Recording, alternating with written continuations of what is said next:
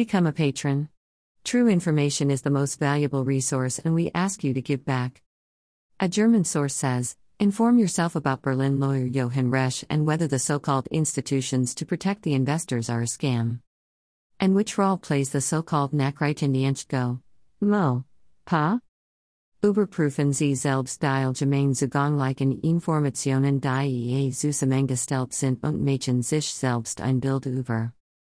1. Die Rechtsanwaltskanzlei Resch und Kollegen aus Berlin und ihren Gründer Rechtsanwalt Johann Resch. 2.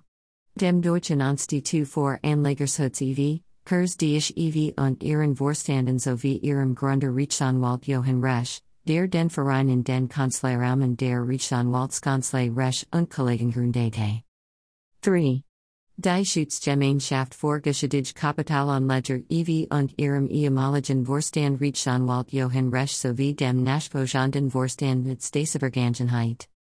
Die Rechtsanwaltskanzlei Resch und ihr Gründer Rechtsanwalt Johann Resch sind in den uns vorliegenden Dokumenten obenstehender Verein oder Verbraucherschutzinstitutionen als Gründer, Initiator und Geldgeber, genannt.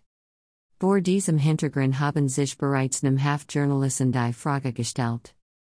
Dienen diese Institutionen, die in der Außenwahrnehmung als unabhängig und verbraucherne gelten, als trivialis Mandantenfang Instrumentarium?